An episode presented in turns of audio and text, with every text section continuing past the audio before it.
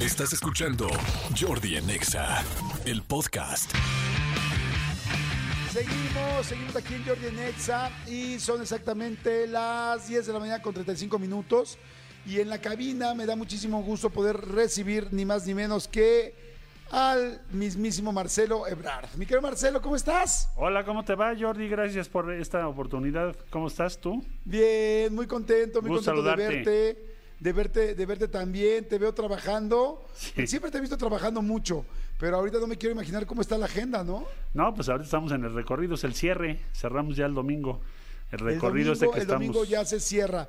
Ya. ¿Cómo se dice? Eh, o sea, es que no sé luego cómo referirme, como posible candidato a la presidencia por Morena, eh, pro- posible Pues dime candidato. nada más ¿cómo se Marcelo, porque ya lo, el Marcelo. estatus. Mira, la verdad es que la, la semana que entra va a haber una encuesta importante. Es entre. El 28 de agosto son los trabajos preparativos, pero más o menos en 31, primero de septiembre, 31 de agosto, primero de septiembre, 2 de septiembre y 3 de septiembre será la famosa encuesta. Más o menos estimamos habrá unos 12 mil cuestionarios, algo así nos han dicho. Y el propósito es preguntarte quién debe encabezar este año la coordinación de, la defensa, la cuarta transformación, y el año entrante, entrante esta persona nos va a representar a Morena en la contienda del 2024. Entonces es una decisión muy importante la semana que entra. Es la primera vez que se le pregunta al, al público en general su opinión, su punto de vista. Normalmente siempre te ponen el candidato y luego te avisan, ¿no? Claro, Entonces, exacto. aquí es al revés, por eso tiene su valor, es lo que quiero poner Ok. en valor. Esa encuesta, ahora, es una encuesta donde tú libremente llenas una boleta, ¿eh?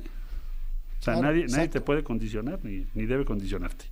Sí, como cada quien, ahora sí que lo que cada quien quiera y no está condicionado a ningún interés, a ninguna situación, a ningún Pues, regalo, a ningún Eso, exhorto. eso es el asunto, sí. Por eso es secreto, se pidió una boleta y ese es secreto. Claro, el encuestador se tiene que dar la vuelta, tú llenas tu boletita y la pones en una simulación de urna transparente que llevan acá atrás, como mochila. Ok. Eh, sí, eh, así su- completamente de acuerdo. Así sucederá y nada más estar conscientes que cada uno de nosotras, de nosotros, cuando pongamos esa respuesta, estamos representando a eh, pues miles de, de mexicanas y mexicanos, porque solamente va a haber 12 mil cuestionarios. Entonces, el- el- si te preguntan, quiere decir que estás representando a muchas personas. Claro, está representando a mucha gente. Oye, eh, Marcelo, ¿es complicado el momento? O sea, eh, ¿hay tensión en tu vida? O sea, ¿estás tenso? Digo, tú eres una persona con una eh, pues, carrera política impresionante, son muchísimos años, muchos puestos muy importantes, ¿no?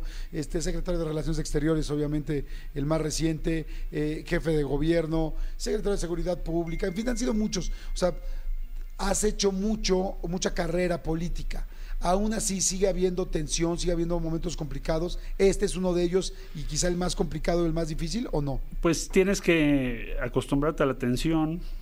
Yo creo que esa es parte del- de la vida, es lo que, lo que he aprendido yo desde la primera, bueno, pues el primer trabajo que tuve, imagínate, fue en el sismo de 85, mano. Lo que vivimos en aquel año. No te oí. ¿El, el primer trabajo público fue del Sí. 85? Fue en el 85 porque me, me tocó participar en la reconstrucción de, de- después, enseguida del sismo. Eh, y entonces pude ver pues, aquella tragedia, ¿no? Entonces imagínate el impacto emocional. Entonces desde un principio tienes que prepararte siempre para estar en situaciones de alta tensión.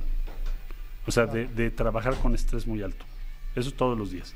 Y esta no es una excepción, pues es lo mismo. Ahora, Claro. respecto a esta encuesta. ¿Qué te dicen tus hijos? ¿Tienes, ¿Cuántos hijos tienes, Marcelo? Yo tengo cinco hijos, tres grandes y dos pequeñitos. ¿Qué me dicen mis hijos? de todo este Les momento. gustaría, les gustaría que me vaya muy bien, que gane yo, pero les gustaría más que, que no, porque podría estar más cerca de ellos Claro. en ¿Te ha términos más alguno? egoístas, ¿verdad? ¿Eh? Sí, ¿Alguno te ha dicho así como de, oye papi, pues qué padre por Pues- tu trabajo, pero yo prefiero que nos quedemos más cerquita y que, y que, no, que no quedes Pues me decía, me encuestas"? decía mi hijito, el más chiquito, papi, eh, ¿por qué te quieres ser presidente? Ya no te voy a ver. Ah. Entonces- ¿Cuántos años tiene? Tiene nueve años y medio. Ah, igualito que yo tengo uno igualito de nueve años. ¿Sí? O sea que este- entiendo perfecto la, la edad que tiene. Sí, porque Entonces te pregunta, ¿por qué te quieres hacer presidente y qué le dices tú? Le dije, bueno, mijito, te voy a explicar por qué. Yo ya le expliqué, llevo 42 años preparándome, pienso que puedo hacer una diferencia, si no, no me atrevería yo a postularme.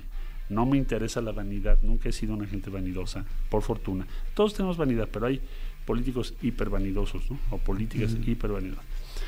Y entonces no es por vanidad, es porque llevas muchos años pensando qué hacer, cómo hacerlo. Sabes que lo puedes hacer. Entonces, sabes que puedes tener éxito, como lo tuvimos en la Ciudad de México. Entonces, es el momento. No puedes echarte para atrás. Te expliqué eso a mi hijo. Y, y bueno, ¿Y qué te contestó? me dijo, lo, lo entiendo, pero bueno, te acompaño, pero pues procura, procura no, no, no ausentarte. Porque yo todos los días lo veo temprano en la mañana, procuro verlos temprano en la noche. Nunca acepto una cena, en fin. Es, es como un método donde tienes Claro. un espacio. Y con los grandes, bueno, ya están más ocupados, más ocupados, pero siempre tengo también mucha comunicación y bueno, siempre me han apoyado, la verdad. Es Qué una padre, ventaja, es un privilegio. Claro, me gustó la explicación que le diste. Es interesante y es padre porque al final, al explicarle a un niño de nueve años, eh, que en este caso tu hijo, por qué quiere ser presidente, de alguna manera también es, un- es una manera muy sencilla de que nosotros como ciudadanos entendamos por qué, ¿me explicó? Entonces está muy, muy interesante porque es como explicarlo muy básico, entonces me encantó la, la respuesta. Ahora te quería preguntar, Marcelo, dentro de todo esto, ¿cuáles son, hay, pues evidentemente todo posible candidato tiene propuestas pues que son ahora importantísimas, ¿no? Este, primero pues decirlas, después conocerlas y lo más importante cumplirlas. Este, ¿cuáles serían parte de estas propuestas para ti en caso de que tú fueras candidato? Yo tengo una, una idea que es la siguiente. Hemos avanzado mucho estos años. Se pusieron cimientos muy importantes, pero ahora hay que construir los siguientes niveles. Veo una perspectiva optimista para México. ¿Por qué? Primero porque tienes un eh, bono geopolítico. Oye, ¿Qué, qué es eso, man? Sí, que es un bono ¿Qué geopolítico. es un bono geopolítico? Bueno, un bono geopolítico es que Estados Unidos, por su rivalidad con China, ha resuelto relocalizar en Norteamérica el, el core, el, el centro, la parte más importante de su tecnología. Ya no quieren que estén así. Llámese semiconductores, llámese todo lo que se te ocurra que tenga alta densidad tecnológica. Bueno, Ok, entonces, re- dentro de Norteamérica nosotros somos los más competitivos porque tenemos, somos muy productivos y no somos tan caros como puede ser Estados Unidos. Estados Unidos tiene otro problema, que es que no tiene población suficiente. O sea, su crecimiento demográfico es chiquititito, es punto tres. Bajando, bajando. Entonces ellos no tienen ya la población. Entonces, en resumen, ese bono geopolítico quiere decir que ya no va a depender de que tú quieras atraer inversión eh, nada más, sino que ahora tienes un impulso por una decisión que está tomando el princip- tu principal socio.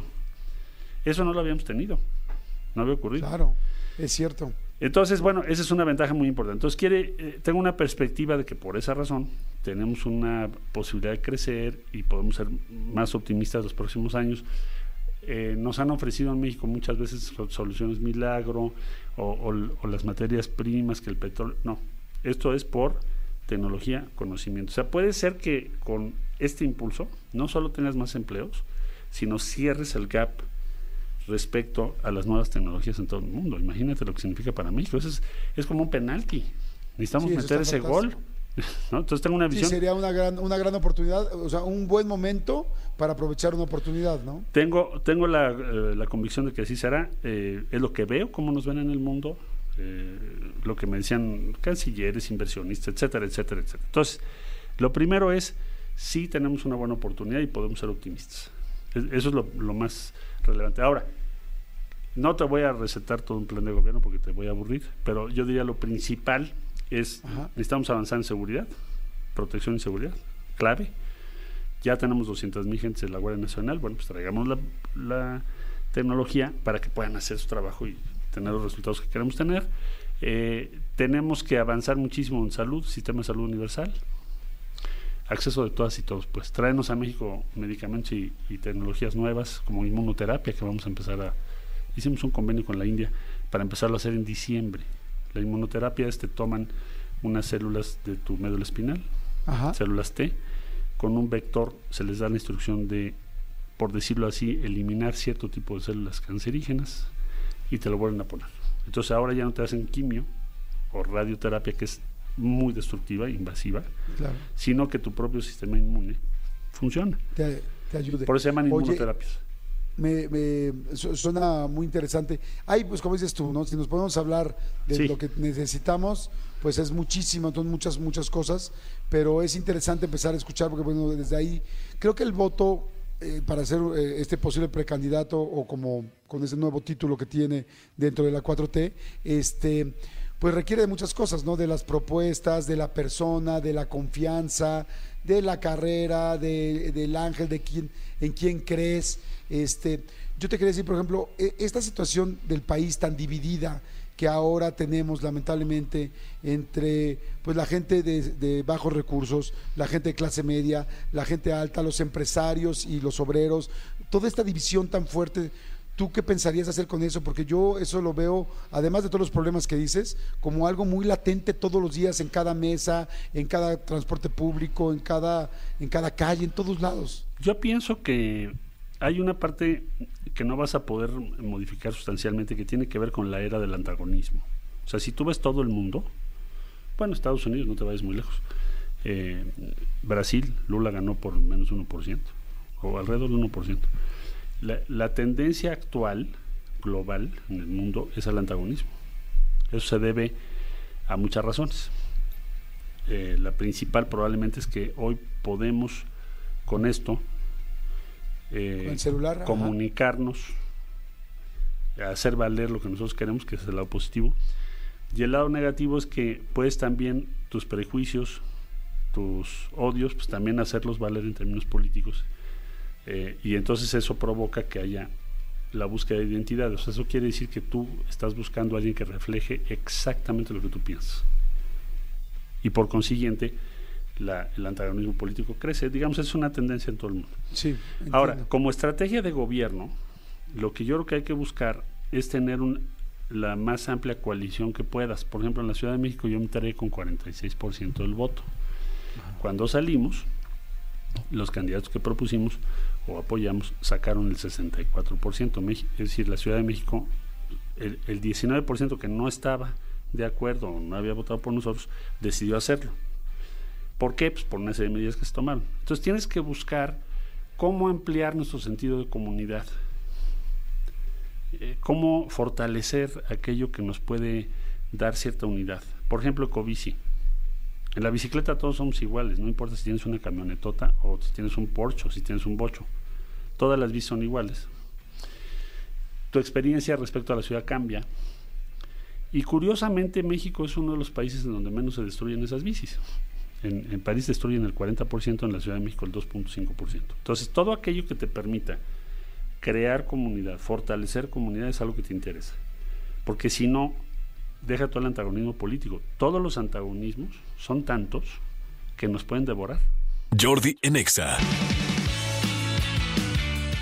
Ya estamos de regreso, tuvimos un, un problema con la señal, pero ya estamos de regreso. Estoy platicando con Marcelo Ebrard y está muy interesante la bueno, todo. Y la última pregunta era el asunto de la integración de, de la gente. Me decías que había, Marcelo, que era una tendencia mundial, este asunto radical, que había de repente como pues, de división en cada uno de los países, que era como algo que es muy normal y muy actual.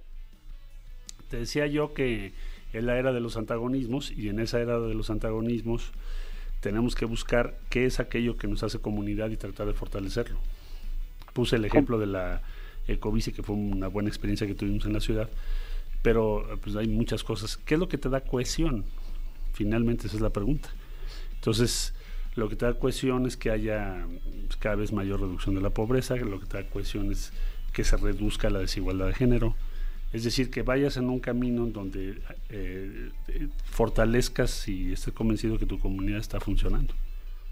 Oye, algo para las mujeres, eh, ¿qué es lo que estás tú planeando como Bueno. propuesta para las mujeres? Porque bueno, pues hoy hay es, evidentemente un, un tema muy importante. Planteado, he planteado, lo sintetizo en una idea que es el, plata- el pasaporte violeta. ¿Qué significa? Que dediquemos todos los esfuerzos de todas las instancias del gobierno a reducir la desigualdad de género, a tener igualdad de género en México. Y para eso tener varios programas que tienen que ver con seguridad, con salud, con bienestar. En bienestar destacaría yo el apoyo, el siguiente programa social de la 4T sería a las mujeres que mantienen su familia. y que están solas y que son una parte mucho, muy importante ya. casi van a llegar a un tercio de los hogares de México, imagínate. Entonces, wow, es muchísimo. Es muchísimo, es, sumamente importante eso. Es un fenómeno del que se habla poco, pero sumamente relevante. Eh, ayer lo comentaba yo en Juárez, bueno, allá es más de un tercio, es quizá la mayor parte de los hogares están así. Pero digamos que en promedio ese es el tema. Es mucho, muy importante y está incluido en ese pasaporte violeta. Ok. Oye, Marcelo, para terminar, yo creo que eh, normalmente cuando escuchamos candidatos, bueno, escuchamos muchos temas muy similares, ¿no? En boca de cada uno de ellos, ¿no? Sí. Por supuesto, la seguridad, la economía, cosas que a veces vemos que sí se mejoran, cosas que a veces vemos que no se mejoran, no sabemos cuándo son solamente eh, promesas de campaña o no sé, claro, yo no estoy en ese mundo, no lo sé si lo complicado que pueda ser hacerlo o las cosas que pueda haber en medio, o también cuando sí hay resultados, porque también hay muchos, eh, al final hay muchos políticos que enseñan y muestran los resultados que sí lograron, que hicieron en su campaña, pero más allá de todas estas opciones, eh, me gustaría preguntarte, ¿cómo eres tú como persona para finalizar esta plática?